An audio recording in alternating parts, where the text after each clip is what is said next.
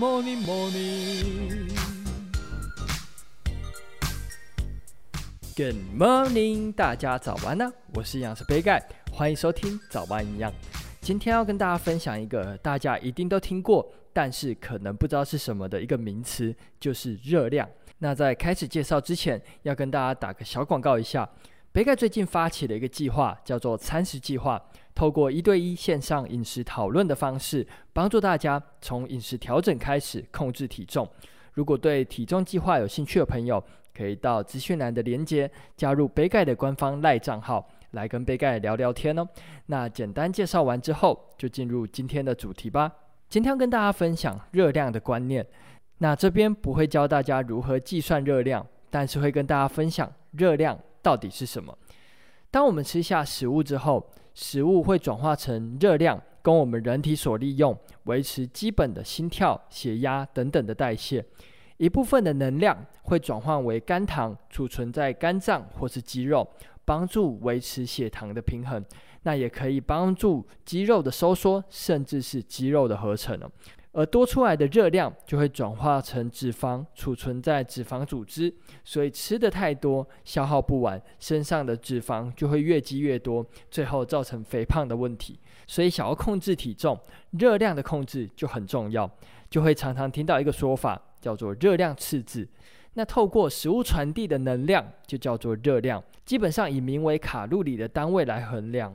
每一卡路里代表能够将一公克的水提高一度 C 所需要的能量，而常听到的大卡也叫做千卡，就是一千卡路里的热量，代表能够将一公斤的水提高一度 C 所需要的能量。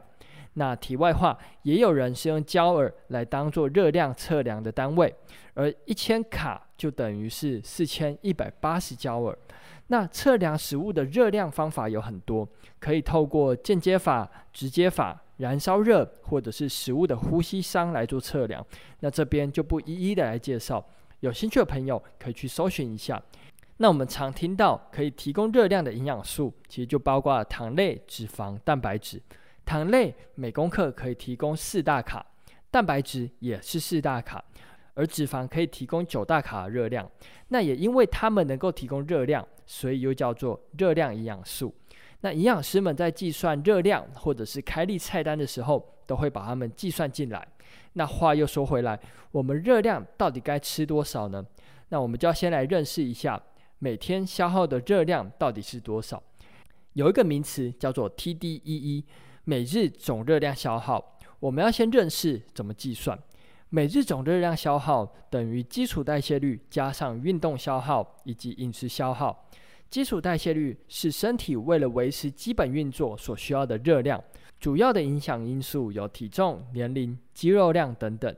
那再来运动消耗，就是字面上面的意思，就是我们运动后所消耗的热量。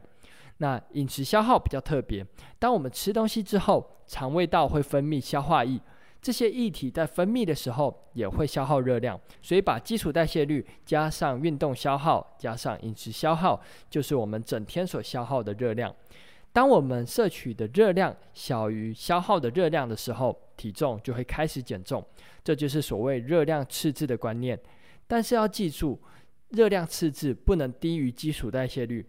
因为基础代谢率是维持人体基本运作所需要的热量，所以一定要高于基础代谢率。如果吃得太低的话，就很容易产生溜溜球效应，瘦得快，复胖的也会很快哦。那最后热量的计算比较复杂一点，没有办法在 Podcast 节目中跟大家说明。